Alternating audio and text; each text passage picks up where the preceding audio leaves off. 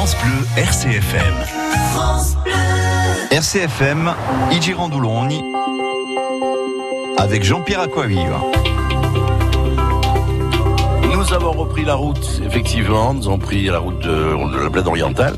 Nous sommes sur la commune de Linguicet, euh, plus précisément euh, dans le moulin. On s'est installé carrément dans le moulin euh, des huiles Oltrimont ici, et on va découvrir euh, bien l'oléicultrice, la gérante de, de cette maison, euh, qui est Émilie Borel, Émilie Borel Bertha, très précisément.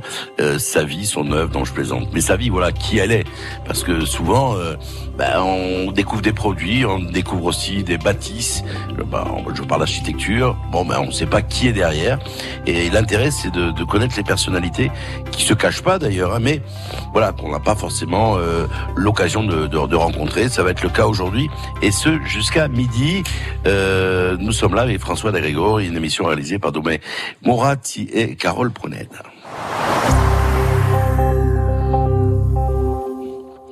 Émilie, bonjour. Bonjour Jean-Pierre. Alors, Émilie, nous on s'est rencontrés il y a quelques années, c'était à l'occasion d'une foire, je crois qu'il doit y avoir peut-être 7-8 ans, un peu plus peut-être, oui, je crois ces eaux-là. Oui. Euh, alors le domaine au tribunal, on, l'évoquera bien sûr, puisque c'est c'est une, une, passion, c'est un coup de cœur que vous avez eu euh, pour cette région, de, pour la, ce qu'on appelle la communauté de destin. Vous êtes installé dans, en, ici depuis combien de temps ça fait? Depuis 20 ans. Ah, 20 ans déjà oui. Vous étiez jeune donc, jeune, oui. et vous l'êtes encore. Euh, non, euh, donc on va on va raconter un tout petit peu votre vie parce que je discutais avec quelqu'un qui vous connaît très très bien, c'est votre sœur qui sera avec nous tout à l'heure.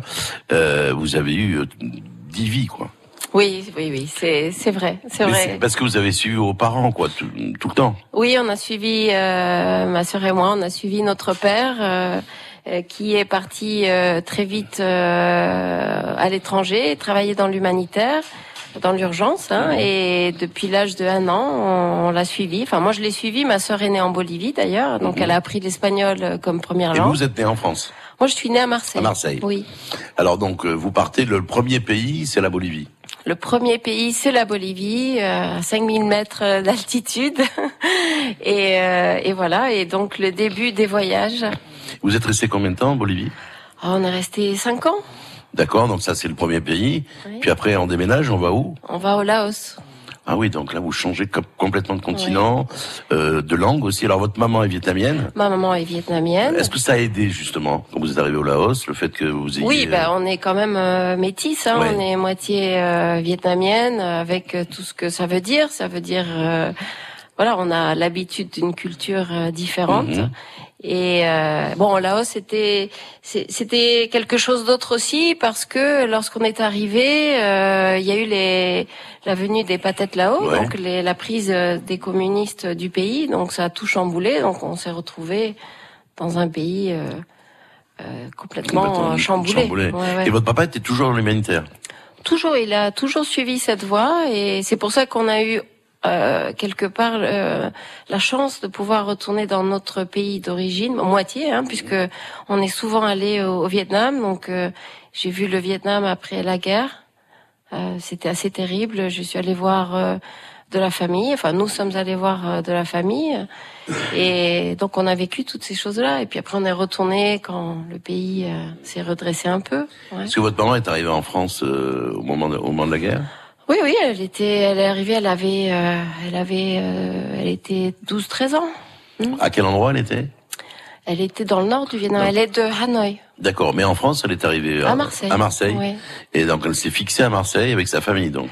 Avec, euh, en fait, c'est ma grand-mère vietnamienne qui a pris ses deux filles sous le bras, qui a fait des pieds et des mains pour sortir du pays et donner un avenir à ses enfants. Bon, elle en a perdu quelques-uns sur la route, hein, mais euh, euh, ces deux filles, elle les a sauvées et c'est elle qui a, leur a reconstruit une vie euh, en France. Oui. Alors, ce parcours, donc on le rappelle, vous êtes à Marseille, vous partez en Bolivie, votre sœur née en Bolivie, parce que vous avez 20 mois d'écart, 18 mois d'écart, je crois, 18 avec votre sœur. oui. Alors, Bolivie, ensuite le Laos, mais c'est pas fini. Et Non. après le Laos Après, on est parti en Tunisie. Ouais. Euh, C'était un bref moment. Après, on est parti euh, au Paraguay. Ah oui, donc On- vous revenez à des pays. Euh, oui, on a vécu quand même beaucoup de temps en Amérique latine. C'était, euh, d'ailleurs, c'était pendant le temps de Somoza qui s'est fait assassiner. On était là, sur la route de l'école. Voilà. On a vécu plein de choses comme ça. Euh, et là, donc, euh, donc des cultures différentes. Complètement. Ouais. Alors, le, bon, le Paraguay, la Bolivie, c'est des pays hispaniques. Oui, oui, oui. Mais c'est complètement différent. Mais c'est complètement différent. Le, la Bolivie est un pays beaucoup plus pauvre, euh, de montagne, euh, voilà. Et d'ailleurs, c'est une des raisons pour lesquelles je suis aussi venue en Corse parce que ça m'a rappelé quelque chose bolivien. Ah oui? Oui. En fait, de tous ces voyages. Euh, la Corse, pour moi, c'est, ça a été euh, l'univers entier de, de, mon enfance.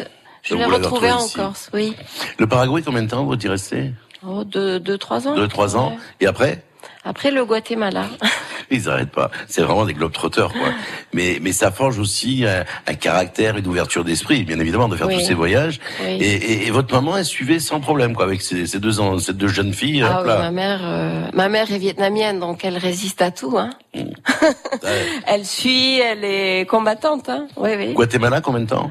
Oh, on est resté euh, assez longtemps, euh, je dirais 5, cinq ans. Bah, après, on a été entrecoupés parce qu'il y a eu la guerre euh, civile, donc on est parti au Costa Rica vivre un temps et après on est retourné. Après, voilà, ça s'est passé comme ça. Et après le, après le. Après, ben, je, on est retourné en Italie, mhm. au siège du.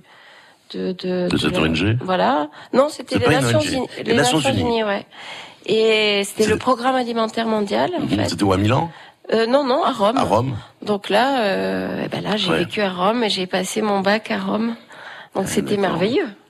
ah, et, alors après le bac, qu'est-ce qui arrive? Après le bac, euh, il, y a, séparation des pas avec les parents. Ou ben pas? oui, oui, oui. Euh, là, du coup, tout le monde part dans les quatre coins du monde. Euh, je crois que mes parents repartent en Asie. Euh, et moi, je pars à la fac en Angleterre, vu que j'avais pas pu poursuivre des études euh, française parce que mmh. pas dans toutes les écoles euh, où on était. Il n'y avait pas d'école française. Voilà, donc j'étais obligée d'aller dans des écoles américaines, ce qui fait que j'ai choisi plutôt euh, la faculté anglaise. D'accord. Pour mes études et je pars à Brighton. Combien de temps? Quatre ans. C'est une vraie. Alors là, c'est une vraie coupure. Il n'y a plus les parents. On est dans un pays qu'on connaît pas.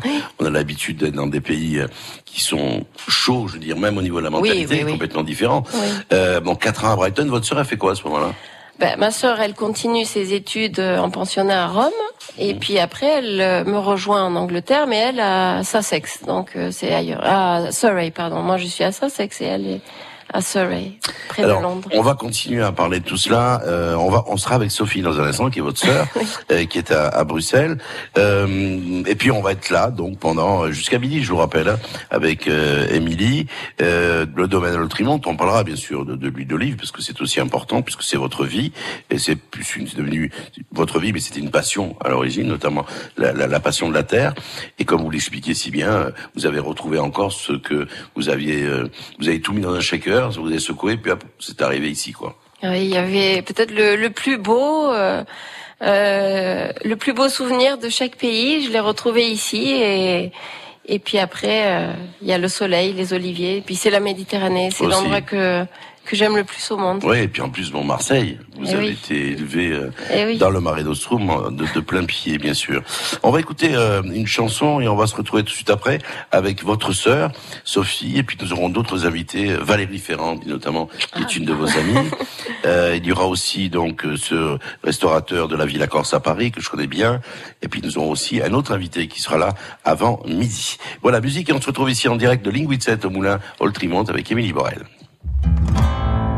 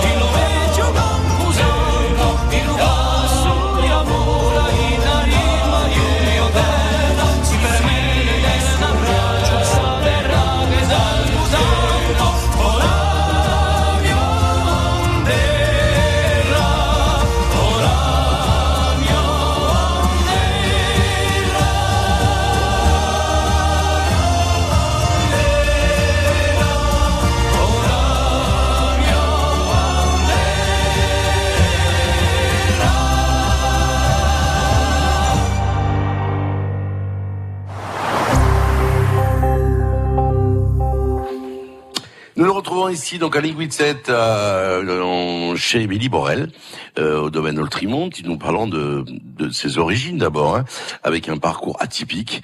Euh, elle a parcouru le monde, elle a suivi ses parents, donc on rappelle naissance à Marseille. En plus, c'est le départ sur la Bolivie. Après la Bolivie, c'est euh, le, le, le, je Le sais Laos. plus, le Laos. Après le Laos, elle revient en Amérique du Sud. Il y a eu le Guatemala, il y a eu euh, le Costa Rica. Et puis après, il y a une autre destination que j'oublie parce que me- vous- le mieux serait que vous maniez le, le passeport. Ça, j'aurais vu toutes les destinations. Ensuite, il y a Rome, où il y a le siège de- des, des Nations Unies, euh, où travaille son père, parce que ses parents, euh, sa maman, d'origine vietnamienne, suit donc son mari. Euh, il travaille dans l'humanitaire. En plus, il y a un stop à Rome, et puis là, on passe son bac à Rome. Et puis, qu'est-ce qui se passe? Eh ben, Il faut aller faire des études. Alors, les études, elles se déroulent où? Euh, à Brighton, c'est ça hein? Mhm, départ, Euh, Pendant ouais. quatre ans, c'est quoi comme études que vous faites, Émilie? Alors je fais des, je fais euh, la science politique en fait. Sciences Po à Brighton et, et après je pars en enfin à Londres et je termine par un master en économie. Alors, ces études, elles vous amènent à quoi en définitive? Est-ce que vous allez continuer dans les traces de votre père ou pas? Oui, oui, oui. C'est ça. Vous partez dans l'humanitaire. Je pars dans l'humanitaire. Euh, lorsque je finis mes études, euh, je pars, euh, je pars en Afrique d'abord. Je pars en Angola et je trouve du travail là-bas. En Angola. Oui. Mais toujours avec une, une organisation humanitaire Oui, oui, oui. Unies Non, là, j'ai trouvé. au départ, j'ai travaillé comme comme euh, agent local euh, au sein des du HCR, donc du Haut Commissariat pour les réfugiés. réfugiés. Mhm. Euh, j'ai trouvé, euh, voilà, donc je, je, je travaille là dans des camps de réfugiés, hein. des camps de déplacés plutôt, puisqu'il y avait une guerre civile Mhm. et donc c'était des Angolais qui, qui qui avaient subi la guerre et qui partaient d'un coin à l'autre. et Il fallait gérer ces camps-là. Combien de temps vous êtes resté en Angola? Je suis restée euh, deux trois ans. Mhm. Et votre, vos parents ils disent quoi hein, quand ils vous voient repartir mais, mais, mais ça va être compliqué pour votre père de dire non, on n'y va pas quoi. Parce que Euh, non, non, c'était, c'était, c'était normal. Hein. Enfin Mhm. voilà, c'était le parcours euh, qui m'était un peu destiné en effet, hein, parce que c'est vrai que j'adore, j'ai j'ai toujours adoré le voyage. Euh, j'ai, j'ai toujours aimé ce que faisait mon père. J'ai toujours admiré ce qu'il faisait. Donc euh, Eh ouais, ouais. c'est normal. Hein, je suis sa fille. J'ai voilà, je me suis dit je vais faire la même chose. Ouais. Alors l'Angola, euh, après l'Angola, Après l'Angola, je trouve euh, dans une ONG belge euh, un travail, donc euh, et je pars au je pars au Tadjikistan. Donc, euh... alors, je vais vous dire une chose. Ça paraît tellement évident ce qu'elle vous le raconte. Vous dites ah oui, je pars au Tadjikistan au même titre que vous pouvez dire demain, je vais passer un week-end à l'île d'Elbe. Quoi. Bon ben, on n'est pas sur les mêmes distances et les mêmes dimensions et les mêmes cultures. C'est ça qui est passionnant. Qu'est-ce qui vous, qu'est-ce qui, qu'est-ce qui vous reste par exemple? Parce que ce pays-là, le Tadjikistan, pour le coup, rien à voir avec euh, avec vos pays euh, d'origine parcourus. C'est complètement différent. Quoi. Alors le Tadjikistan, ça a été une découverte d'un peuple et d'un d'un pays magnifique. Alors c'est entre, si vous voulez, l'Asie et l'Europe. Et l'Europe, oui. voilà. C'est une culture perse d'origine et c'est un endroit où c'était l'ancienne route de la soie, hein, parce qu'il y avait l'Ouzbékistan, l'Arménie, tout ça. Et si vous voulez, euh, c'est un peuple euh, qui est complètement différent des autres euh, du coin, puisqu'ils sont perses. Et ils ont traversé aussi une époque grecque, hein, puisque un de leurs rois, dans le livre des rois euh, des Perses, mhm. c'est Alexandre le Grand. Et il est de là-bas. Et il est, il a été roi de là-bas aussi. Mhm. Et donc, euh, du coup, quand vous traversez les montagnes et que les gens qui ont encore une histoire orale, eh bien, ils vous racontent l'histoire de leur peuple. Entre autres, ils vont vous raconter l'histoire d'Alexandre le Grand. Et ça, ça fait tilt dans ma tête? Parce que Alexandre le Grand était un grand voyageur au-delà du mhm. conquérant qu'il était et du stratège qu'il était. Il voulait toujours aller plus loin, voir ce qui se passait au-delà. Euh, de l'Occident et et, et, donc j'ai, ça m'a ça, m'a parlé, ouais, ça m'a parlé et, et j'ai découvert aussi euh, un peuple agricole quelque part, hein, mmh. très très fier de de ses montagnes, euh, de de sa culture euh, orale. Mhm. Hein, ils, ils, aiment l'histoire, euh, voilà. ce métissage aussi culturel. Et ce métissage, ouais, ouais. Et, euh, et c'est pareil comme pour la Bolivie. Euh, j'ai retrouvé un peu du Tadjikistan ici. Hein, ce, ces vallées, ces vallées où tout pousse, des pêches, des mhm. abricots, et puis ces grandes montagnes arides. C'est, magnifique. Ces lacs. Alors, il y a quelqu'un qui a suivi vos voyages, un peu moins, parce que peut-être qu'elle s'est arrêtée, quoique elle aussi non, elle, dans elle aussi dans l'humanitaire. Euh, maintenant, elle a fait, euh, elle a fait, euh, elle, elle a fait euh, hôtellerie. Ah au départ et puis et puis voilà on a un peu inversé les choses. C'est votre sœur Sophie bonjour. Bonjour bonjour. Voilà. Émilie est avec nous. On est chez votre sœur ici, donc euh, dans son dans son pays d'adoption, qui est donc euh, la Corse et plus précisément euh, En discutant avec votre sœur, euh, Émilie, Sophie, je, je, disais que vous avez eu plusieurs vies. et c'est extraordinaire lorsqu'on est un enfant de pouvoir partir comme ça à l'étranger, vivre des cultures différentes, des langues différentes, des situations géographiques différentes, dans des pays difficile, où il y a eu des, des conflits, vous étiez sur des, terrains euh, qui n'étaient pas, pas évidents tous les jours. Est-ce que ça a forgé aussi votre caractère à toutes les deux? Oui, oui, oui, je pense que c'est, enfin, ça nous a permis tout d'abord de, voir d'autres cultures, de rencontrer d'autres personnes, et ça a été très enrichissant de, de, ce point de vue-là. Et euh, ça, ça nous a poussé toujours à nous adapter et à essayer de comprendre l'autre. Donc, euh, oui. Oui. oui donc, la faculté d'adaptation, est-ce qu'elle vient pas aussi euh, de votre moitié de culture euh, asiatique? Mais on sait que les, les, asiatiques et les vietnamiens, les laotiens euh, sont des gens sont des gens qui ont une faculté d'adaptation dans les pays qui les accueillent assez étonnante. Oui, tout à fait. Donc ça, ça, ça a été aussi bon, à la maison. C'était toujours une rencontre entre deux cultures, entre mon papa qui est, euh, qui est donc français, marseillais, et ma maman qui est vietnamienne. Depuis qu'on est toute petite, euh, on, on, voit ça à la maison et ça a été, ça a été vraiment intéressant à voir. Alors parfois un peu difficile parce qu'il y a toujours des différences culturelles, mais ça nous a appris à, à l'acceptation de l'autre qui est, qui est une leçon très importante. Voilà, ça c'est une phrase que j'aime bien. L'acceptation de l'autre, vivre ses différences, ce sont des choses qui sont très importantes dans la société bousculée dans laquelle on vit. Euh, vous avez été surprise du, parcours de votre sœur Sophie, euh, qu'elle soit partie comme ça euh, dans les pas de votre père quelque part. Vous, vous maintenant, euh, elle très tôt. Oui, alors oui et non. Émilie, c'était toujours une rêveuse depuis qu'elle est toute petite. Elle était dans des livres. Alors non seulement euh, on voyageait beaucoup physiquement, mais je crois que Émilie euh, a été euh, quelqu'un qui a voyagé aussi beaucoup dans sa tête, avec des rêves complètement fous depuis qu'elle est toute petite, et elle essayait toujours d'embarquer toute la famille. Donc quelque part, il fallait s'y attendre, même si voilà, à un moment donné, c'est vrai, c'est vrai que ça a été très surprenant euh, de voir que ces rêves-là, ben, quelque part, elle, elle, elle a fait une passerelle, elle a créé une passerelle entre entre le rêve et la réalité. Et ça, ça a été Mhm. très beau à voir pour nous, pour sa famille, euh, même si parfois ça, ça, ça voulait dire qu'elle s'éloignait de nous. Mais, euh, mais voilà, c'était très beau. Ça veut dire que vous avez lu euh, Saint-Exupéry très tôt, Émilie. Et de ta vie un rêve, un rêve de qualité. Ah oui, on l'a lu donc en espagnol, en anglais et en français. C'est en tadjik aussi peut-être. Euh, oui, donc je vois donc des parcours qui sont similaires maintenant, puisque Sophie, vous êtes vous dans le dans l'humanitaire aussi maintenant. Alors, je suis dans l'humanitaire maintenant. J'ai voulu, euh, à un moment donné, quitter ce monde-là parce que je le trouvais très difficile. C'est un, un monde qui n'est pas facile. C'est un monde, euh, euh, on est confronté très souvent à des, à des réalités justement très très difficiles et, Oui, bien sûr. et c'est dur de garder la part de rêve dans ces situations-là. Euh, donc j'y suis maintenant. Euh, et bon, on a, on a toujours ce côté de vouloir construire un monde meilleur. Je pense que, et comme Émilie l'a montré, c'est pas seulement à travers l'humanitaire qu'on peut le faire.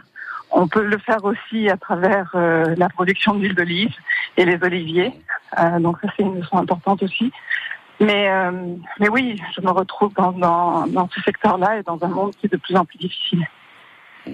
Euh, Sophie, euh, le, le, le, je veux dire, le parcours, maintenant, elle est installée donc ici en Corse depuis une vingtaine d'années. Là aussi, ça a été une surprise. Vous vous êtes dit, euh, bah, c'était son rêve et en définitive, elle a, elle a vécu son rêve, elle le vit maintenant et elle l'a appliqué. Oui, c'était une surprise. Alors, euh, de, de, de l'avoir s'enraciner, on a toujours cru que changeant de pays, Eh oui, vous étiez les globetrotters, vous, hein. oui, donc on allait continuer sur cette voie-là. Et puis, il y a eu un appel de la Terre, euh, ce qui, qui a été très important pour elle et qui, qui reste quelque chose qui nous est précieux euh, de voir l'amour que certaines personnes peuvent avoir pour une terre, pour, euh, Mhm. pour une région. Euh, donc, euh, donc c'est pas c'est pas surprenant dans ce sens-là qu'elle ait cherché à, à s'établir quelque part. Et la Corse est, est- est une destination. Enfin voilà, c'est sa destination, le son arrivée ouais. et son point de départ aussi. C'est clair. Sophie, est-ce que les rapports que vous avez avec votre sœur, est-ce que c'est votre grande sœur? Est-ce que pour Oui. autant, euh, elle- elle- vous lui demandiez conseil? Est-ce que lorsqu'elle prenait une décision, elle vous en parlait? Elle en parlait à vos parents ou pas du tout? Non, non, pas tellement. Émilie, c'est quelqu'un qui a toujours été très indépendante. Euh, je crois que pour euh, pour la famille, c'est voilà, on vit dans un monde où tout le monde veut assurer un, un avenir et l'assurance d'un avenir, c'est à travers euh, tout ce qui est matériel, très souvent. Donc euh, donc quand, quand elle a voulu euh, transformer ses rêves en réalité, c'est vrai que tout le monde a été un peu surpris et dit mais qu'est-ce qui va se passer si tu n'y arrives pas? Et euh, je pense que ça c'est très difficile à entendre pour euh, que ce soit pour des enfants ou même des adultes qui euh, qui prennent cette trajectoire. C'est euh, c'est de se dire voilà c'est pas toujours facile et il vaut il vaut mieux aller vers quelque chose de plus facile. Euh, donc ça ça oui je crois je crois qu'elle elle a elle a bien fait de pas toujours vouloir la- l'accord et l'aval de sa famille. Euh, donc voilà. Alors, Émilie, quels sont les rapports justement avec votre Vous êtes la grande sœur pour Sophie ou pas? Alors, je suis la grande sœur euh, biologiquement, mais euh, souvent, quelquefois, c'est vrai que je me sens comme la petite sœur, parce Ah oui. que parce que même si c'est vrai que je suis indépendante, que je fais un peu à ma tête, euh, des fois j'ai besoin de savoir que, comme elle m'a toujours accompagnée partout, Mhm. j'ai besoin de savoir ce qu'elle en pense. Et ça, je pense qu'elle le, je sais pas si elle le sait vraiment, mais c'est, C'est important. c'est, voilà, c'est, c'est important pour moi de savoir ce qu'elle pense. Alors, est-ce que vous êtes venue tout de suite euh, ici en Corse, Sophie, voir votre, sœur lorsqu'elle a tenté cette aventure il y a 20 ans? Alors je suis venue avec elle et même plus, euh, je, je voulais m'embarquer dans, dans cette aventure avec elle. Ah oui. Euh, oui. Il y a, il y a eu un moment, bon, c'était pas encore très défini il y a 20 ans, donc euh, Mhm. quand je suis arrivée, euh, on cherchait, on, on se cherchait, euh, mais c'est un parcours qui est difficile de, de se chercher, de, de se trouver. Et, euh, et après trois mois en Corse, je suis partie. Euh, et il y a eu un long moment, où on est, on n'est plus resté en contact. Euh, parce que toutes les deux, on s'est dit voilà, il faut prendre des chemins un peu différents. On a eu une relation très euh, très très proche, peut-être trop proche de, de, depuis qu'on est toute petite jusqu'à jusqu'à nos, nos 20 ans. Et, euh, et j'avais l'impression d'être dans l'ombre d'un soleil qui éblouissait euh, trop fort pour moi. Ah ouais. Euh, donc Émilie, qui éblouit toujours euh, aussi fort, mais euh, mais aujourd'hui je suis plus dans, dans cette ombre là, et, et, je suis très fière de, de ma sœur sans vouloir être comme elle. Donc euh, voilà. Bon, bah écoutez, voilà, deux sœurs complémentaires, euh, deux soleils qui brillent en définitive, l'une qui n'est plus à l'ombre de l'autre. Donc ça c'est bien, chacun trouvait sa voie. Euh, bah, peut-être qu'on vous retrouvera un été ici, peut-être Sophie. Ah oui, oui, oui. Maintenant, enfin, je, je, les moments, je, suis retournée il y a trois ans pour faire la cueillette euh, des olives avec mon fils. Mm. Et euh, c'était un moment qui était très beau, euh, plein de sérénité, un peu s'éloigner de, de, de, de, ce monde de fou. Dans, enfin, je, je, voilà, j'habite à Bruxelles, dans une ville où tout, tout le monde est en train de courir dans tous les sens tout le temps. Alors Émilie court aussi, mais euh, les oliviers permettent de ralentir un peu cette course. Bah écoutez Sophie, merci en tout cas d'être venue euh, dans l'émission consacrée à votre sœur aujourd'hui. Euh, voilà, vous avez 18 mois d'écart ou 21 mois d'écart, je crois. 18. 18. Euh, voilà, donc euh, c'était beau. En tout cas, moi j'ai entendu des choses qui, qui me plaisent, euh, qui ont plu probablement à ceux qui nous écoutent ce matin euh, de l'humanité. Ça fait du bien. Merci Sophie. Et puis passez une bonne journée, peut-être à, vous revoir ici. Au revoir. Oui, gros bisous, Oui. Ah, vous écoute, vous écoute. Euh, Bye. Beaucoup d'émotions entre vous euh, lorsque vous entendez parler votre sœur. Euh, elle a, alors, l'impression que donnent vos deux, vos deux parcours et vos deux discours, parce qu'ils sont quand même complémentaires mais différents, c'est que vous, vous avez voulu vivre vos rêves et vous êtes allé jusqu'au bout. Elle, elle vivait non pas dans votre ombre, mais elle avait une autre manière de concevoir la vie. Et en définitive, ce parcours un tout petit peu idéaliste, elle l'a emprunté maintenant. Oui, oui, oui, c'est vrai. Euh, parce que je dirais qu'aujourd'hui, c'est elle qui a plus foi en croire qu'on peut vraiment améliorer le monde et elle fait beaucoup de choses. Elle se donne beaucoup, beaucoup, beaucoup de mal, euh, alors qu'elle a pas nécessairement euh, tous les moyens qu'on lui donne Mhm. pour le faire, mais elle se donne énormément de mal. Et ça, j'admire. Et alors que moi, je suis plutôt, euh, euh, je me suis dit bon, je, je je vais pas pouvoir changer le monde, Ouais. mais je vais construire un petit monde, tout petit, tout petit autour de moi, qui euh, qui devrait être un havre de paix. Bien, on est chez Émilie Borel, vous le savez, hein, donc ici à l'aiguille de cette, euh, on est carrément dans le moulin. Voilà. Pour l'instant, il n'y a pas trop de bruit. Hein. Il paraît qu'il pourrait y avoir du bruit tout à l'heure. Il y a les gens qui viennent, qui vont. euh, il y a dehors des, des, des olives qui ont été récoltées, euh, qui vont passer. Alors après, on expliquera bien sûr le moulin, le parcours et tout ça. Et nous aurons d'autres invités. Donc on aura euh, à 11h15 Vincent Sins, votre ami Valérie Ferrand qui est sur ma droite, qui est arrivé il y a une dizaine de minutes.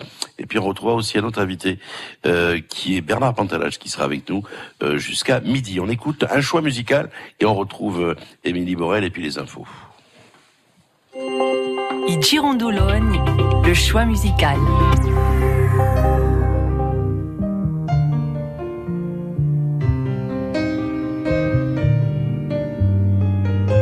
Ce choix musical, c'est Souldiante avec mais on verra après le journal pourquoi ce choix musical. À tout de suite.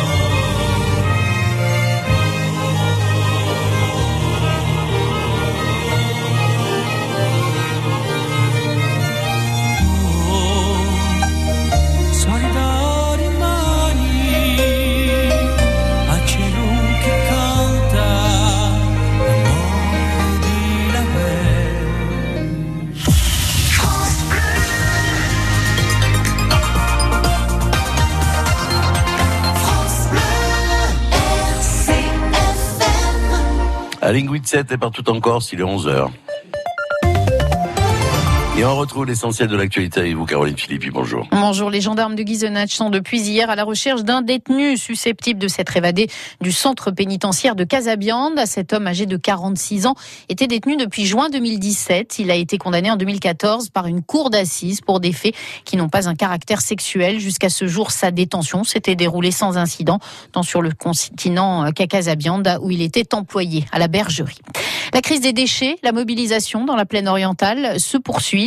Les élus de la communauté de communes du Fiumour-Boucastel se sont retrouvés ce matin encore devant les portes du centre d'enfouissement pour s'opposer à la réquisition de la préfecture et donc à l'entrée des camions avec euh, les déchets. Opposition euh, ponctuelle puisque dans la nuit des camions de terre avaient été déversés devant les camions, les bloquant totalement, empêchant l'ouverture de la structure, y compris pour les camions qui apportent les déchets de la plaine et qui eux étaient autorisés à déposer leur cargaison.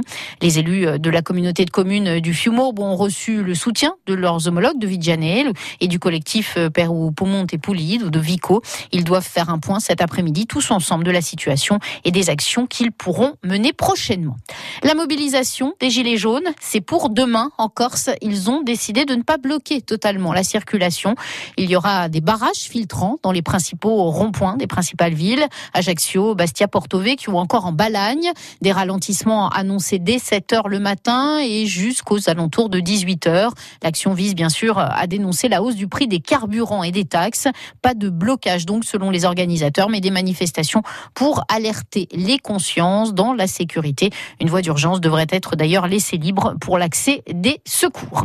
L'Assemblée nationale a voté un amendement du gouvernement au projet de budget 2019 qui permettra à certaines entreprises en Corse de bénéficier d'avantages fiscaux.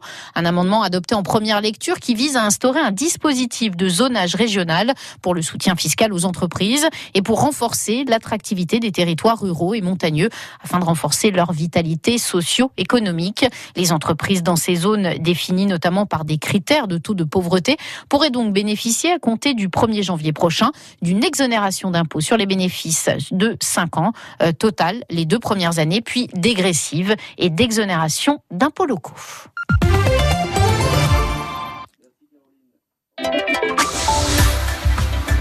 La météo avec Agir Plus d'EDF, la collectivité de Corse et l'ADEME. L'énergie est notre avenir. Économisons-la. Le temps des petites averses vont se produire sur la façade orientale, mais là, le ciel maintenant est bien partagé entre éclaircies passages nuageux. Alors, les périodes ensoleillées seront plus belles. On va s'établir dans un climat de vent nord-ouest assez fort sur le sud-est de l'île, en Balagne et sur le Cap. Les températures maximales sont agréables, 16, 19, 20 degrés à ligne 87 en ce sur toute l'île aussi. Le relief et la Cassadine, c'est température autour de 19. Et puis, les minimales en montagne, entre 10 et 13 degrés. Pour l'année prochaine, le ciel sera globalement bien nuageux même si les étoiles seront parfois visibles. Quelques gouttes de pluie sont localement possibles, notamment en région ajaxienne. Le vent d'est à nord-est soufflera assez fort sur l'extrême sud de la Balagne. Les températures de matin sont comprises entre 3 et 6 degrés euh, en montagne et comprises entre 9 et 11 sur tout le littoral. Puis demain, samedi, le ciel va se charger en matinée. Sous ces nuages, quelques précipitations pourront tomber de ci, de là, qu'à un cas. La limite punaise s'abaissera à 1100 mètres, voire 1200. Donc prévoir les chaînes, on ne sait jamais, pour franchir l'école. Quelques flocons sont d'ailleurs possibles sur les cols routiers. Puis en soirée, les averses vont se raréfier, puis cesser complètement. Les températures demain, les maximales seront à la baisse. Ces températures seront bien en dessous des valeurs normalement observées et le vent va se renforcer, va renforcer la sensation de froid. On tournera autour de 10 degrés. Voilà donc le temps pour le week-end. Optique 2000, pour moi, les meilleurs opticiens. Nadine Cuillerier, à Saujon, en Charente-Maritime, nous dit pourquoi. En fait, c'est le service. Hein. Franchement, le service et l'accueil. Puis, ils sont hyper dévoués. J'ai emmené mon fils. Oui, il portait pas de lunettes et il en a eu besoin. Ils sont mis euh, à son écoute. Bon, un jeune, vous savez, ça a des exigences. Ah ben, il est ravi. Hein. Il force pas forcément à la consommation, mais il vous écoute bien et puis du coup, il vous donne de bons conseils, quoi. Hein. Non, mais je vous assure, ils sont charmants. Céline Breteau, l'opticienne Optique 2000 de Madame Cuillerier, à Saujon, en Charente-Maritime. Dans notre magasin, ce qui est important, c'est l'écoute, le conseil. On est là pour cibler les besoins et les envies de nos clients et les guider en respectant leur budget. Et Optique 2000 étant partenaire de nombreuses mutuelles, nous traitons tout pour nos clients. Alors, Madame Cuillerier, contente d'Optique 2000 Très satisfaite. En plus, il gère tous les papiers pour moi, c'est parfait. Optique 2000, c'est le leader français de l'optique avec 1200 magasins près de chez vous. Dispositifs médicaux, demandez conseil à votre opticien. Bonjour, c'est Stéphane Thébault. Dans les belles maisons que je visite, le volet roulant est une option confort indéniable. Avec Bubendorf, la référence du volet roulant, faites votre chiffrage en ligne en toute transparence. 599 euros le volet roulant solaire Bubendorf, pose comprise et quelle que soit sa dimension, c'est facile. Prix TTC posé conseiller des trois solutions solaires achetées, condition intégrale de l'offre et installateur sur solar.bubendorf.com. Da Ocana a Meria, RCFM insieme si muove. RCFM, Igi Randuloni, avec Jean-Pierre Aquaviva. Nous nous retrouvons là encore pour une heure. Nous sommes ici depuis 10h30 avec François Dagrégor qui réalise cette émission d'Aubé Morat et Carole Poned à, euh, à Linguicet, chez Émilie Borel. Et nous allons y rester jusqu'à midi avec d'autres invités qui vont succéder à nos micros. Nous sommes dans le moulin. Moulin qui est récent, qui doit dater, je crois, de 2000, Émilie, de 2013. Euh, donc on racontera bien évidemment l'histoire de, de, cette huile d'olive, qui est allée décrocher quelque chose d'assez étonnant euh, aux États-Unis dernièrement, qui est rentré dans le Gotha des 10 ou 12 huiles meilleures du monde. 10, 10 c'est ça. Euh, mais on va continuer à parler, à parler d'elle, parce que bon, parcours, il est, on peut écrire un livre hein, sur, sur, sur le parcours de la famille Borel. Euh, et on va y revenir d'ailleurs dans un instant. Girondoulogne avec Citroën Corse. Alors, ce parcours, euh, je vais faire bref, hein, parcours atypique. À l'âge de un an, ils partent avec papa et maman, maman d'origine vietnamienne, papa d'origine marseillaise, qui travaille dans une ONG. Euh, ils partent donc en Amérique du Sud, puis après ils vont au Laos. Enfin, voilà, c'est un parcours de vie complètement dingue, où en définitive, on a tout le temps les valises qui sont prêtes, parce que bon, on reste trois ans, deux ans, euh, moins, moins de deux ans, non, hein, Émilie, hein, moins de deux ans, c'est pas arrivé. Si, en Tunisie. En Tunisie, voilà. Ensuite, il y a le retour à Rome. À Rome, elle s'en va parce qu'elle passe son bac à Rome avec sa sœur Sophie, qu'on a eu tout à l'heure au téléphone, qui elle travaille aussi pour une ONG en Belgique. Puis après, il y a des études à Brighton, et puis après à Londres. Puis après, eh bien, qu'est-ce qu'elle fait? Eh bien, elle prend les, les sillons de, de, son de son père et elle travaille dans une ONG. Elle part en Angola et puis ensuite c'est au Tadjikistan.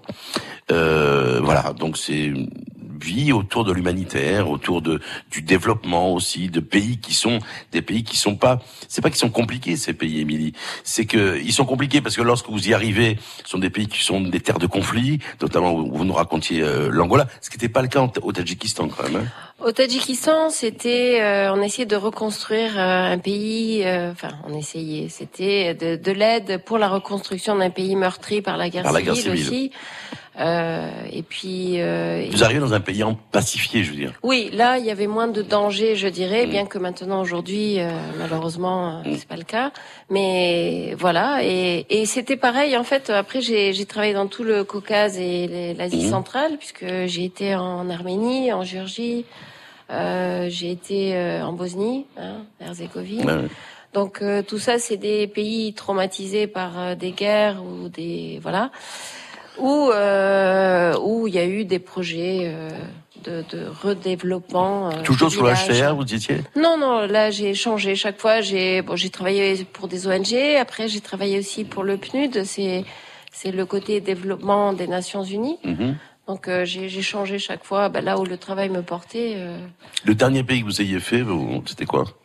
La le- alors, euh, c'était non, c'était en effet le dernier port de sortie, ça a été la Géorgie. Voilà, mais parce que je m'occupais de plusieurs projets sur plusieurs pays. C'était où? Vous étiez au Ulaanbaatar Vous étiez dans des... Non, non, j'étais à Tbilissi. À Tbilissi Ouais, j'étais à Tbilissi. Et après, je suis rentrée par la voie d'Istanbul. Mhm. Et, et en fait, c'est là où j'ai arrêté. C'était une décision propre. Mais qui, qui tenait à quoi? C'est qu'il fallait changer, il fallait vous vouliez aboutir à, que- à quelque chose d'autre? Non, j'ai- arrêté dans l'humanitaire parce que euh, j'ai compris que, enfin, en tout cas, c'était mon opinion, que on pouvait pas changer le monde, que le monde avait changé déjà trop vite et que l'époque euh, où moi j'avais vu mon père travailler n'était plus celle dans laquelle j'étais et que ce qu'on voulait faire, euh, moi je pouvais plus le faire parce que j'aimais beaucoup mon travail, mais le faire dans des conditions, on va dire, euh, euh, où mes convictions n'étaient pas les mêmes de ceux euh, à qui je devais euh, tout, voilà. Donc j'ai arrêté. J'ai- eu un moment de euh, je peux plus faire ce travail, non pas parce que je l'aimais pas, mais parce que par conviction. Donc j'arrête tout. Avec une déception à la clé ou pas? Non, avec euh, avec euh, Des regrets, probablement. non, Non, même pas. plus. Je me suis dit, il faut que je le fasse parce que si je me respecte moi-même et mon travail et les gens que j'ai voulu aider, ben je, je dois arrêter. Je peux plus continuer Mais comme ça. c'était quoi votre travail au quotidien quand vous travailliez pour ces Bah, ça dépend. euh, alors, euh, quand j'étais par exemple en Angola, c'était, je vivais tout le temps avec euh, les déplacés, donc il fallait construire, c'est des choses simples, hein, de la vie, construire des latrines, distribuer euh, De la euh, de la nourriture, trouver les points d'eau, expliquer aux gens, euh, voilà, on est dans un camp, l'hygiène, euh, etc. Et, et après écouter les histoires des, des, des, des uns et des autres. Après, il faut savoir que par exemple dans un des camps de réfugiés, enfin de déplacés, et on était à l'orée de, de la frontière, c'est-à-dire qu'il y avait la guerre civile juste à côté, donc la nuit, les rebelles rentraient. Ils volaient euh, la nourriture, donc on avait un taux de mortalité euh, des enfants qui était très haut. Et donc, à un moment donné, euh, c'était très compliqué et euh, euh, il fallait trouver un moyen parce que le camp se gonflait de plus en plus de gens. Donc, il y avait à peu près 5000 personnes, mais c'était difficile à recenser parce que voilà. Surtout que il y avait beaucoup d'enfants, très difficile, très compliqué. Et pour distribuer la, la nourriture, ben, c'était aussi très compliqué parce qu'on savait pas combien de fois les gens venaient. Donc euh, j'avais instauré un système où j'avais utilisé euh, une autre euh, ONG, euh, des témoins de Jéhovah. Je leur dis voilà, vous allez être témoins parce que euh, voilà, ils- en Angola il y a beaucoup de témoins de Jéhovah, donc je leur ai dit voilà, vous allez, euh, on va grillager le camp.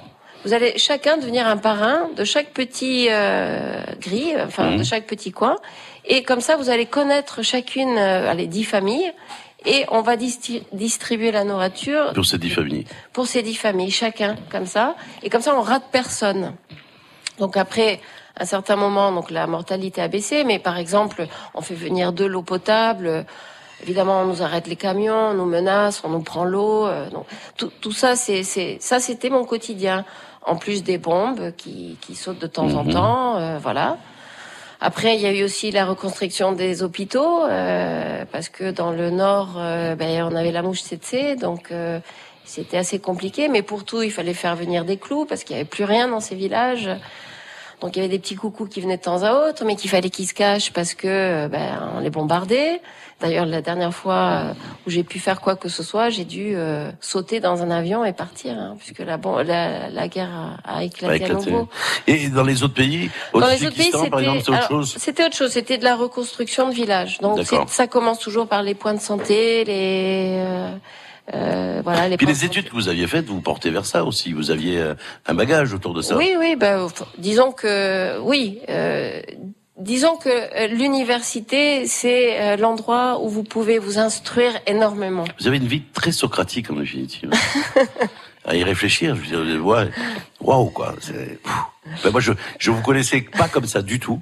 Je vous ai connu dans une voie et donc voilà, je j'écoute et c'est vrai que ça ça soulage d'un côté, ça rassure, puis ça inquiète parce que vous avez vécu quand même des, des, des moments pas faciles, quoi. Je veux dire dans votre non, vie de manière vu volontaire. Des choses affreuses. Voilà, affreuses. Oui, Et, euh, et vous, est-ce que vous avez raconté ça à vos parents, à votre père par exemple? Oui, oui, oui. Je, je- bien sûr. Moi, j'ai eu beaucoup de, de, de dialogues avec euh, avec mes parents. C'était mon, mon seul point. Enfin, quand je les voyais, parce que c'est vrai que j'ai passé des années sans les voir. Et puis après, quand je les voyais, ben voilà. Mais parce que votre père était toujours euh, Dans l'humanitaire. toujours pendant que Ouais. vous étiez vous en Angola. Mais par ou- exemple, quand il était, euh, je crois qu'il était reparti au Vietnam, un jour, je lui ai dit, papa, passe au Tadjikistan si tu peux et viens me voir. il est venu. Et il est venu. Euh, voilà, donc, euh, et oui, c'est, la, la langue, c'était quoi La langue véhiculaire? Alors quand je suis arrivée là-bas, il fallait parler ou le perse ou le russe. Bon, non, là, c'était. Donc je parlais avec les mains. et après j'ai appris le russe et Alors, vous parlez russe, vous parlez espagnol, vous parlez anglais. Qu'est-ce qui manque encore? Le vietnamien, vous le parlez un peu? Non. Pas du tout. Non, non, le français. l'italien. Et l'italien. Et Bon. oui, je suis mariée avec un Et italien. vous êtes marié avec un italien, bien évidemment. euh, puis le corse aussi, parce que. Oui, même, oui, oui. Depuis 20 ans. euh, Depuis 20 ans, je comprends. Alors, vous allez prendre un micro. C'est votre, votre, votre copine qui est avec nous. C'est Valérie Ferrand. Bonjour Valérie. Comment vous avez rencontré euh, Émilie l'a rencontré euh, à la fin de Pisigroge en 2014. Ouais. Et, en fait, bon, nous on est, on était amateurs d'huile d'olive, mais en, en Corse, euh, bon, on n'en connaissait pas beaucoup. Et en fait, on n'avait pas trouvé une huile qui nous correspondait avec mon mari. Et du coup, on est, on s'est arrêté au stand, on a rencontré Émilie, elle nous a dit bon, je vais vous faire goûter mon huile, et on est littéralement tombé amoureux de cette huile, de l'Intenso, hein, parce que bon, moi j'ai une préférence. De là, euh, le jeudi de l'Ascension, quelques quelques semaines après, euh, on, en se promenant, on s'est arrêté au moulin. Et notre histoire a commencé là. Hein. On, on, a comment, on a sympathisé, ils nous ont fait visiter le moulin. Et, et depuis, je ne. C'est une histoire d'amitié, quoi. D'amitié.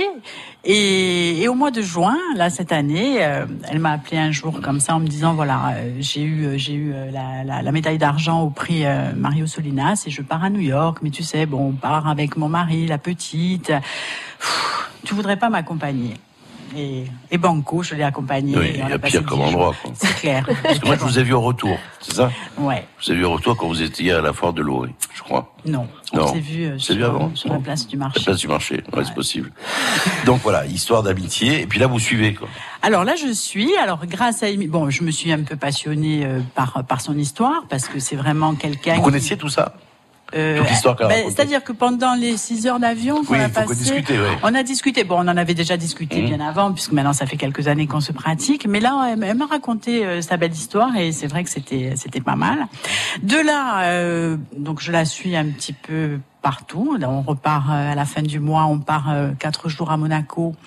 Et ensuite, on s'en va à Rome. Et grâce à Émilie, j'ai pu participer à un cours pour être euh, Goût... Dégustatrice, dégustatrice, dégustatrice à Imperia et je me suis régalée. Le problème, c'est que maintenant, euh, j'ai du mal avec certaines huiles parce que tous les défauts m'apparaissent. Mmh. Mais bon, c'est pas grave, la sienne, elle n'en a aucun. Bah, oui, alors cela dit, moi, c'est quand, quand j'aime, j'aime, quoi. Je veux dire. Euh...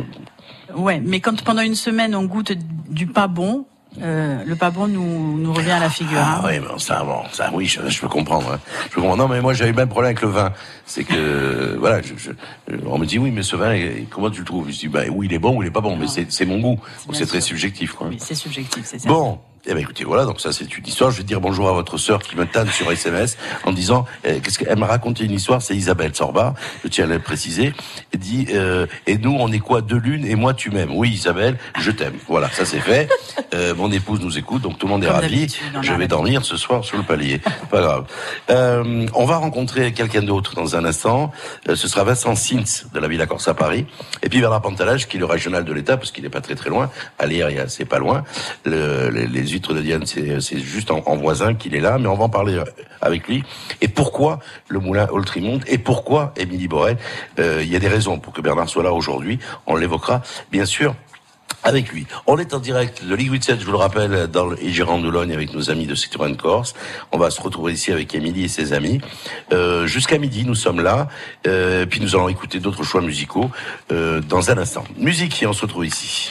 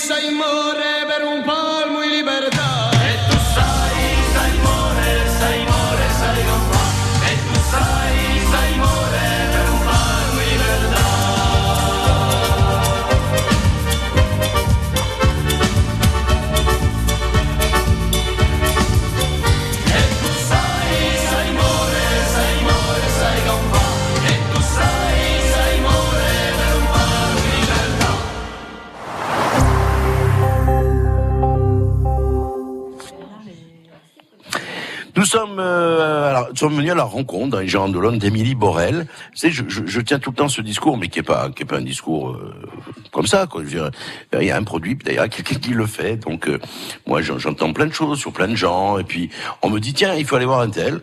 Alors je dis bien pourquoi? Ben on y va. Alors des fois je découvre des gens, des fois je les découvre pas parce que je les connais un tout petit peu. Je connaissais un tout petit peu Émilie Borel, mais pas plus que ça. Et aujourd'hui j'espère que tout comme moi vous avez appris à découvrir la, la- personne qu'elle est et, euh, et, et son parcours, qui est un parcours complètement atypique et qui l'amène à un moment donné à arriver en Corse. Où, où, comme elle le disait tout à l'heure, il y a 20 ans elle arrive ici et elle retrouve en définitive des petits morceaux de différents pays qu'elle a qu'elle a qu'elle a parcouru, mais pas simplement au niveau de de la géographie. euh, Il y a aussi euh, au niveau aussi de de la mentalité, elle se sent bien et elle arrive et elle s'y installe. Ça fait 20 ans. Alors il y a quelqu'un qui euh, qui la connaît bien aussi, qui va prendre un micro euh, qu'on entend rarement sur RCFM. Euh, Enfin moi j'ai le plaisir de pouvoir l'interviewer de temps en temps parce que parce qu'il a il voilà on se connaît bien. C'est Bernard Pantalacci. Bernard, salut. Salut. Comment vous avez rencontré euh, Émilie Borel? C'est passé comment la rencontre? Parce que vous n'êtes pas loin, mais quand même. Non, alors euh, maintenant on peut le, on peut le dire, c'est un site de rencontre. Euh, je parle de la foire de Boconia. Ah bon, d'accord. Oui, bien entendu. oui. Non, je pensais que vous parliez temps de dire. Donc, ça dépasse la décennie. Et si vous voulez, moi, je- j'avais été euh, séduit parce que, bon, euh, je- j'avais remarqué qu'il y avait quand même quelques femmes qui, euh, je faisaient de l'huile. Et en goûtant, on avait senti qu'il y avait quelque chose d'exceptionnel.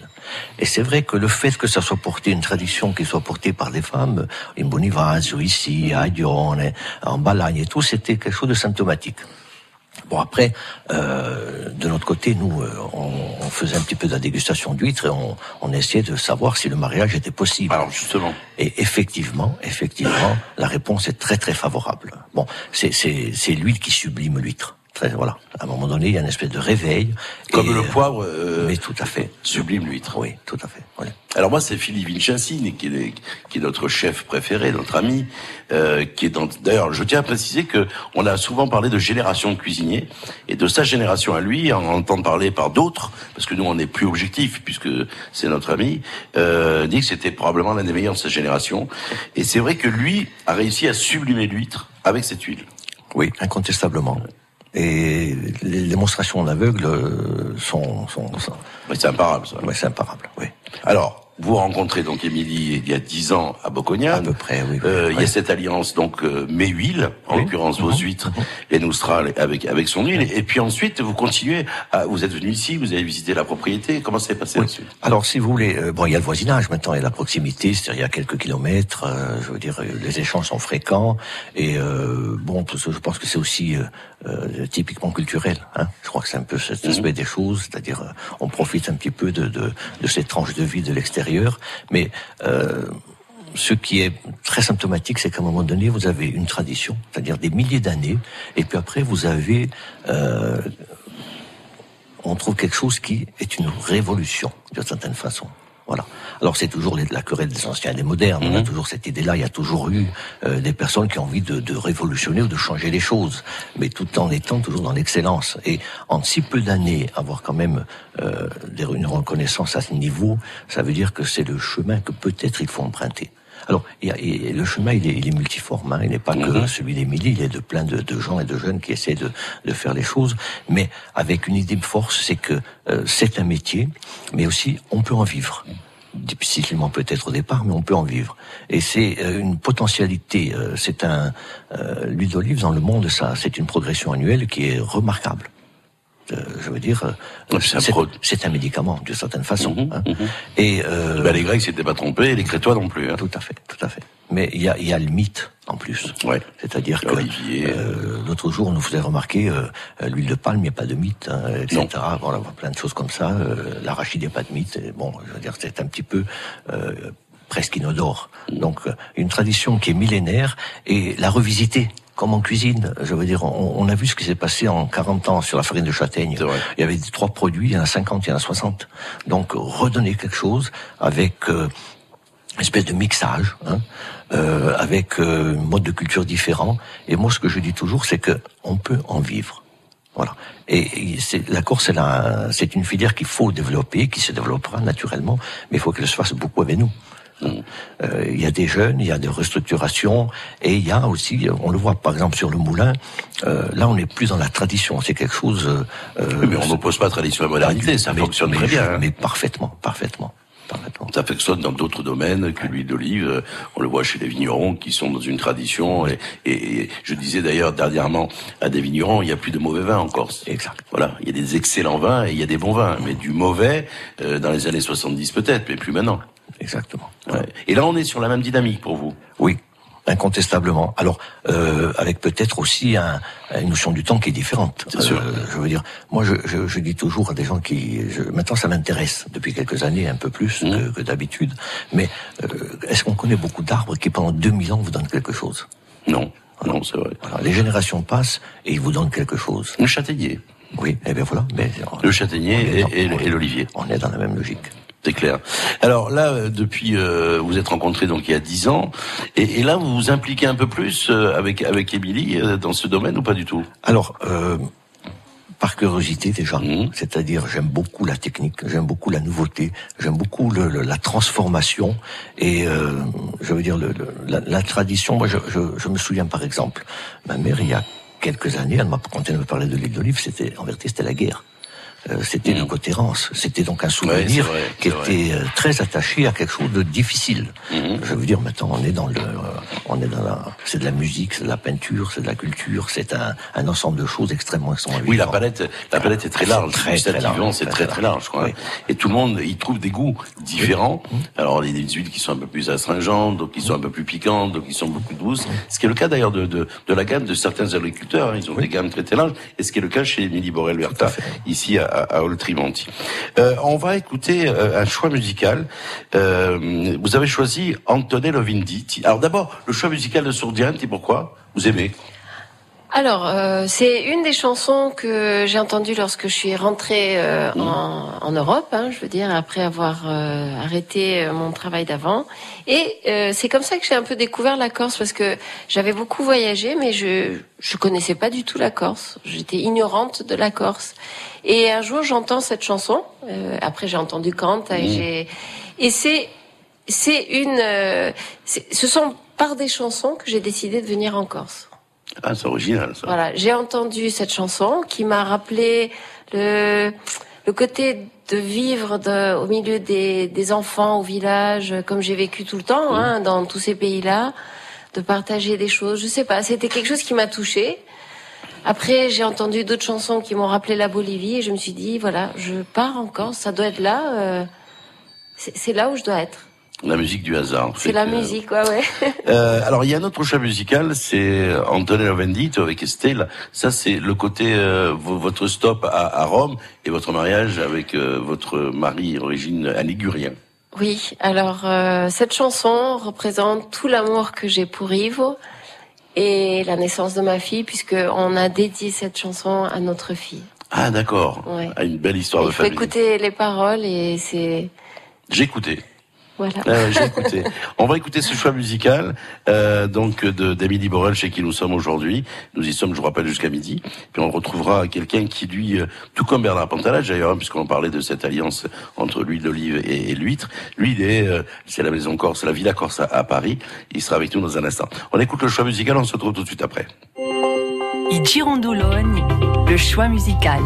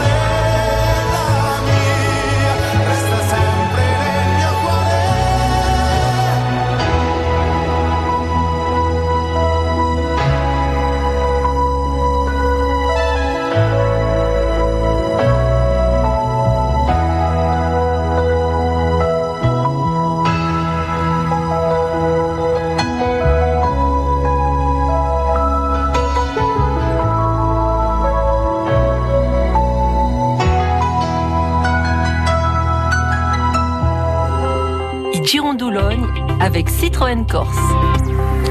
Antonello Venditti, le choix musical de notre invité euh, Émilie Borel. On a eu ce choix musical tout d'abord avec Soultian. Là maintenant on a Antonello Venditti. Puis alors vous allez voir que le spectre musical est très large puisqu'on va on va on va écouter tout à l'heure le boss Bruce Springsteen avec Born to Be Run, euh, extrait de cet album de 1992 si mes souvenirs sont bons.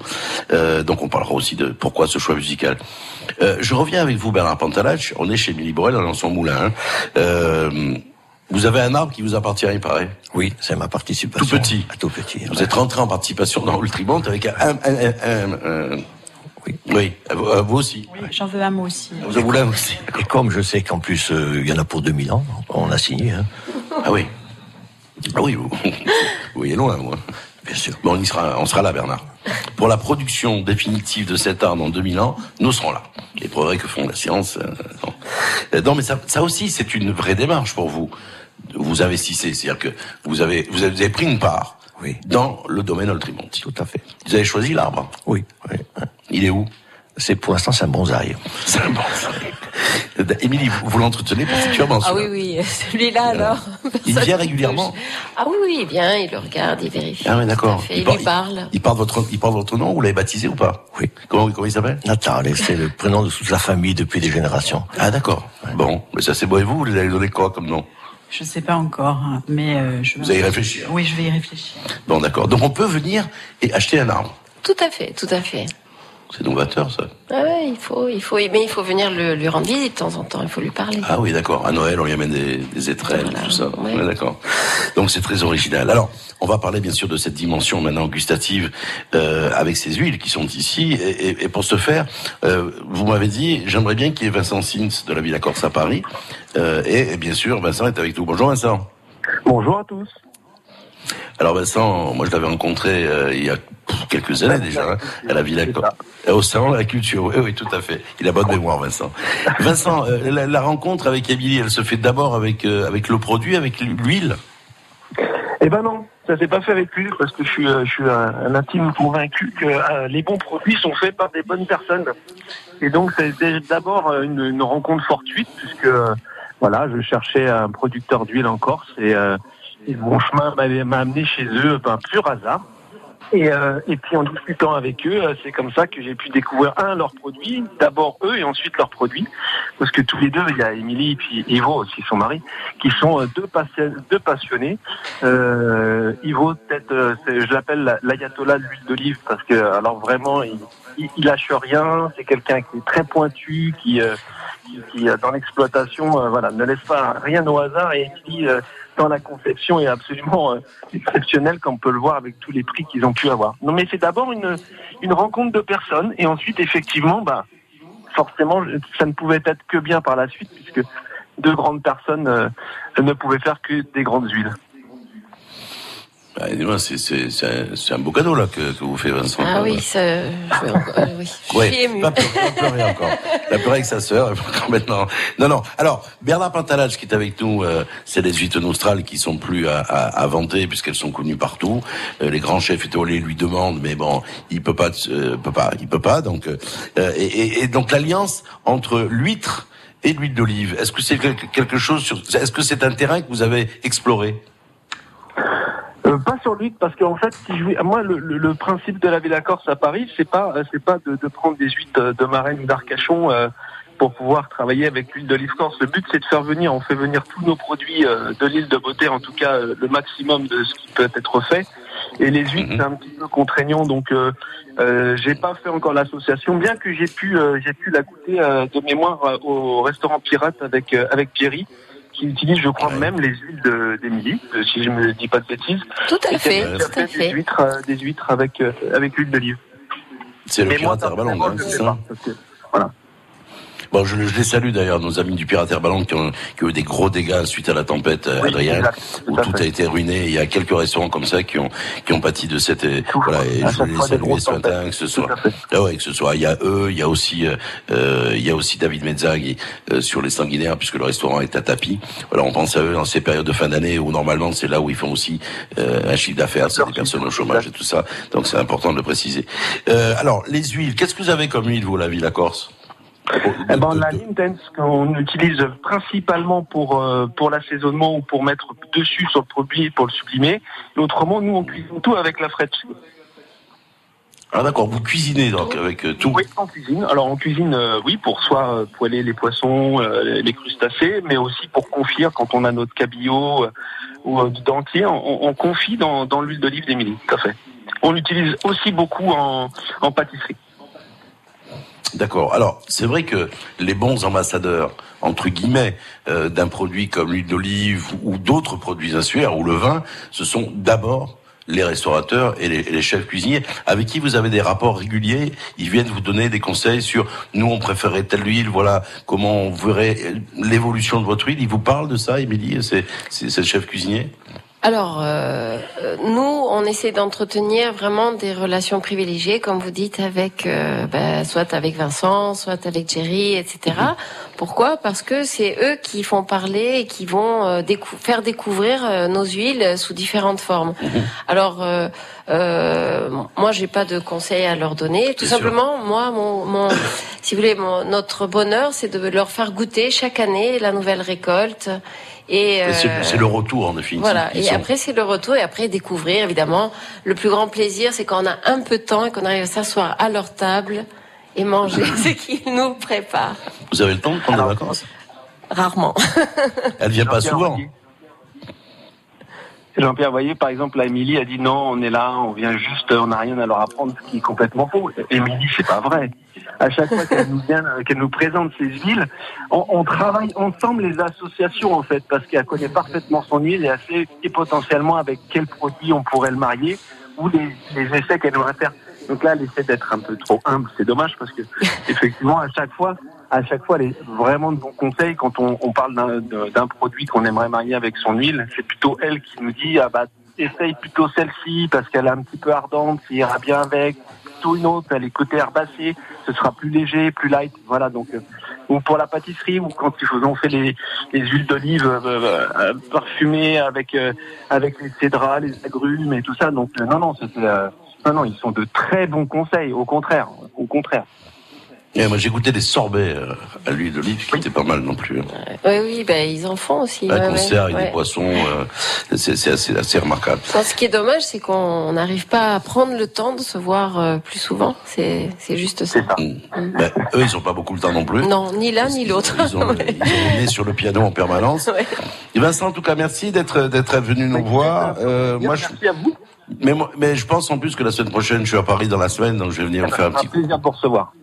Et en plus, à bientôt, Vincent. Émilie sur table, donc euh, pourrait manger avec euh, avec notre pain à châtaigne. Bon, elle est vendue. Merci Vincent, à bientôt. Merci, merci, revoir. Vincent Sids, donc de la Villa Corse à Paris. Alors ça, c'est très intéressant aussi d'avoir des, des chefs, des, des professionnels qui viennent valider euh, vos productions. Euh, Oui, oui, c'est très important, mais c'est surtout, euh, encore une fois, je vais reprendre les mots de Vincent, c'est la personne d'abord. Euh, Vincent, ça a été un coup de cœur aussi. euh, Il a découvert, on s'est découvert et euh, il a pris le temps de, de, de, de regarder chacune des huiles, de regarder comme il vient de le dire.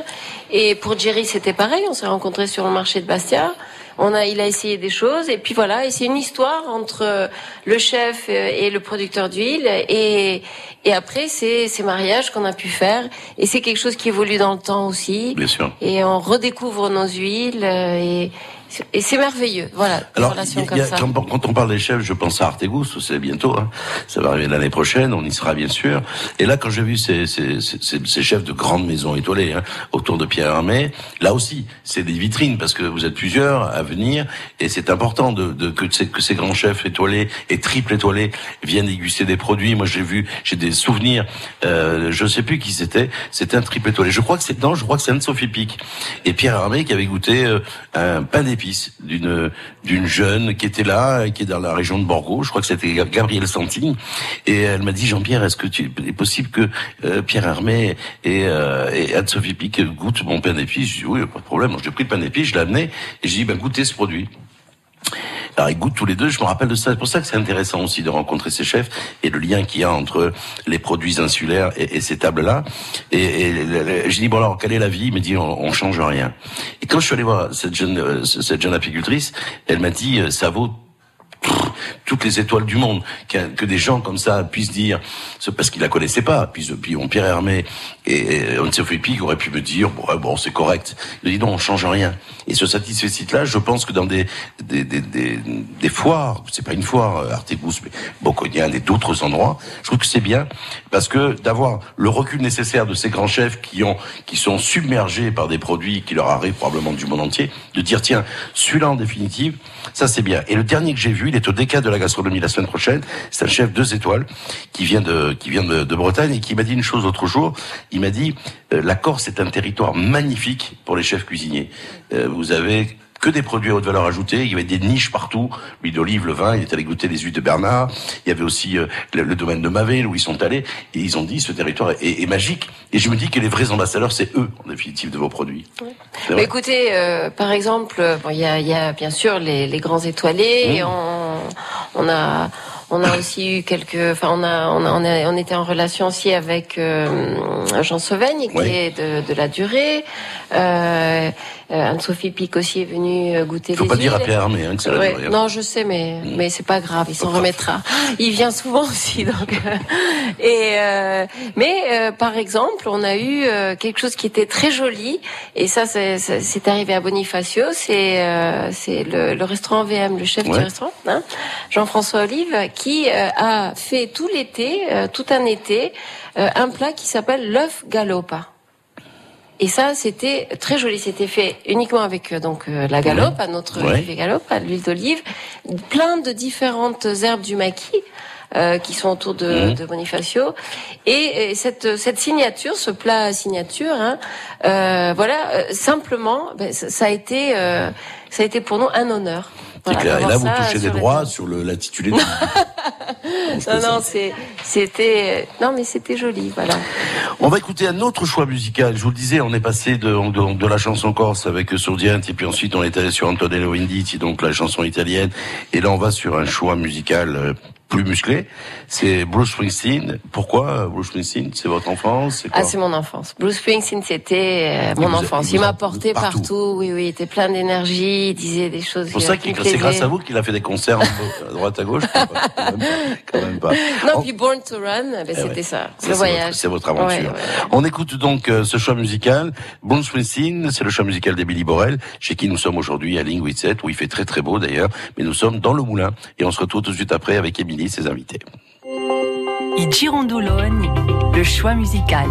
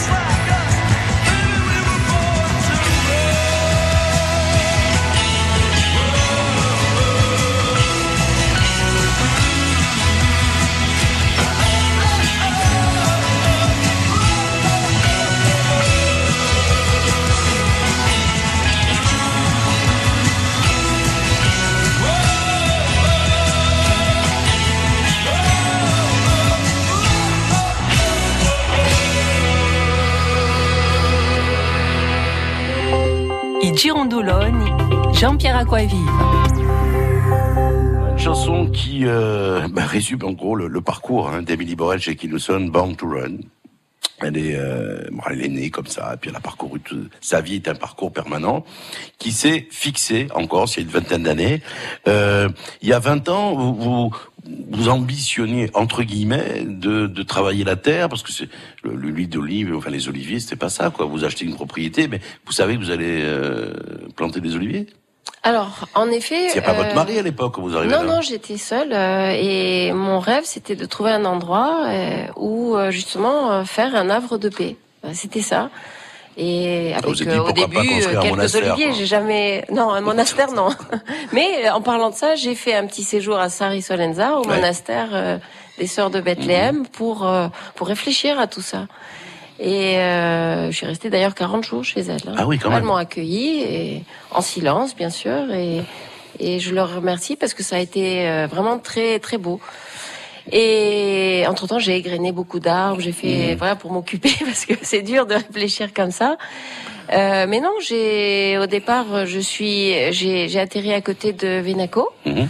Et j'ai repris des études de philosophie, euh, enfin de d'histoire ancienne en, mhm. plutôt. Euh, et, euh, et en même temps, j'ai aidé les, les bergers avec leurs brebis, leurs chèvres, euh, faire du fromage. Euh, J'ai passé beaucoup de temps à Nocet, à Venaco. Et, euh, et, et je parcourais euh, le, le magnifique Venaquet, hein, euh, les montagnes. Et, et puis, euh, et puis tout en cherchant l'endroit. Je, je l'ai cherché pendant longtemps.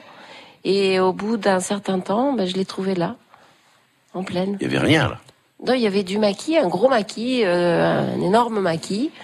Il y avait de l'eau partout. Il y avait de l'eau partout. Il y avait, euh, il y avait aussi de la poubelle. Hein, vous le dis, euh, les gens jettent tout. euh. C'est une propriété Voilà. qui appartenait à les Allemands, je crois. hein, là. Alors, en effet, ça appartenait au départ au maire euh, de d'ici. Mhm. Euh, il y a, je sais pas, il y a, il y a, il y a très longtemps de ça. Mhm. Et ça a été euh, vendu en partie avec euh, les les camps qui sont maintenant sur euh, de naturisme qui sont sur sur la côte. Et c'était une petite parcelle qui était attenante donc à, à ça.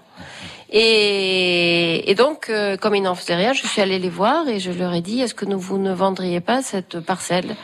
Et donc ils m'ont dit oui. Et donc l'aventure a commencé comme ça. Bon, évidemment, j'ai eu la, la, la SAFER qui est venue. euh, Mhm. voilà, j'ai- j'ai- ça a été un petit peu problématique. Euh, Puis après, euh, il y a quelques éleveurs ou personne d'autre Oui, qui ont demandé pourquoi vous achetiez, pourquoi j'achetais ça, qu'est-ce que j'allais en faire? Bon, moi j'ai dit je vais planter des oliviers et puis et puis et puis en fait ça s'est fait. Alors j'ai nettoyé, ça ça a pris un un, un, un bon moment. Toute seule ou vous étiez Non, aidée Non, j'étais toute seule, mais en même temps, euh, oui, j'ai- demandé de l'aide. De hein. Oui, oui, bien sûr, parce qu'il y avait euh, il y avait beaucoup beaucoup de. C'était combien La parcelle faisait combien de, de- de superficie? Alors au départ, la parcelle faisait 13 hectares et puis ensuite, comme euh, il y a eu, euh, bah, y a eu la SAFER qui a préempté, j'ai pas pu l'acheter en entier et donc euh, donc j'ai partagé avec un autre agriculteur et moi j'ai pris 5 hectares. D'accord. Voilà. Et là, vous êtes sur un domaine qui est beaucoup plus dense maintenant, Oui. puisqu'il y a 4000 arbres, je crois. hein. Bah, c'est-à-dire que on tout n'est pas pu- planté. Non, non, Voilà. non. Et euh, alors, ces 4000 arbres, euh, le, Bernard Pantala disait tout à l'heure, ce qui est, ce qui- le, le travail de la terre, c'est d'arriver à en vivre. Oui. Est-ce que vous arrivez à en vivre maintenant Alors pour l'instant, on fait vivre euh, plus ou moins l'exploitation. L'exploitation, Voilà. c'est ça. On Parce on que l'investissement a été colossal quand on regarde le moulin derrière, Oui. qui est aux normes, qui est hyper moderne. euh, c'est un investissement qui est lourd. Ah oui, oui, c'est très lourd. Ben, Il y a eu d'abord le foncier, hein, puisqu'au Eh oui. final, il y a 35 hectares de foncier. Ensuite, il y a eu tout le nettoyage, Mhm. euh, le fait de transformer la partie en marécage Et qui était voilà. Mhm. Euh, le tout le nettoyage, euh, la préparation des terrains, euh, etc. Oui, parce que Et puis le moulin. Le- le- l'olivier, il produit pas en, en deux mois. Hein. Non, en plus. Voilà. Il a fallu le- attendre. Et la dernière, c'est le moulin. Et la dernière, c'est le moulin en 2013 euh, qu'on a construit aussi, euh, toujours en Alors, fond sur- propre. sur les productions, il y a combien? Il y a six huiles, c'est ça? Alors ça dépend des années, hein, parce qu'au début on n'avait qu'une seule euh, bouteille, hein, une Mhm. seule cuvée, et puis aujourd'hui, enfin l'année dernière nous avions fait euh, six, ouais. Six, Ouais, c'est ouais. ça. Bon, il y a les aromatisés, mais ça fait. Oui, ça c'est autre chose. mais oui. euh, les productions originelles, je dirais, donc il y en a six. Mhm. Il y a aussi de la pâte d'olive, il y a aussi de l'olive Oui, de table oui, hein, que vous faites. Tout à fait. Euh, et vous êtes présente, à- un peu partout, parce que moi je les ai trouvés euh, dans des épiceries, épiceries fines, dans des, des petits supermarchés, on trouve euh, ces, ces huiles-là. Euh, là, il y a eu tous ces prix. Donc les prix, c'est intéressant parce que c'est un retour sur, euh, bah, sur, sur tout le travail que vous avez fourni. C'est pas n'importe quel prix. Le premier, c'était, je crois que c'était en Grèce, le premier, si je me trompe pas. Oui, on a eu meilleure huile de France et double médaille d'or à Athènes. C'est ça. Oui. Et puis la dernière, vous étiez avec votre copine, avec, avec Valérie, vous êtes parti donc euh, aux États-Unis. Oui. Et là, c'est la médaille d'argent, c'est ça? Alors c'est la médaille d'argent au Mario Soline, ce qui est le concours du euh, Conseil Oléicole International, donc c'est le plus prestigieux du monde, hein, puisque le Conseil Oléicole International c'est une émanation des Nations Unies, et c'est Mhm. celui qui régule toutes les normes du vierge extra, des huiles d'olive euh, et des olives de table. Donc c'est les normes du vierge extra sont fondées par. euh, Alors, on précise aussi que vous êtes en AOP.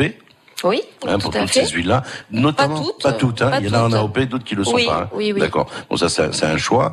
Euh, la rencontre avec votre mari, elle se fait quand? Je, Excusez-moi, je, suis- je suis indiscret. Parce que je, je supporte pas son mari. Je sais pas pourquoi. Il mari gentil, mais voilà, quand je vois Émilie, quand j'ai découvert Émilie, je pensais qu'elle était célibataire. Il cuisine bien. Oui, mais enfin, ça, c'est, je m'en fous. qu'il cuisine bien. Ah, moi, non, hein. Ouais, mais Émilie, non. Tiens, on parlera de cuisine tout à l'heure parce que vous m'avez parlé d'un restaurant chez Marie. Oui. Qui paraît Oui, oui, oui, assez tout à étonnant. fait. On va en parler. oui. Alors, racontez-moi. Alors Brièvement, hein. Oui, bah, Yves, c'est euh, c'est le fait euh, d'avoir euh, finalement trouvé cette parcelle Oui. que je vais essayer de planter.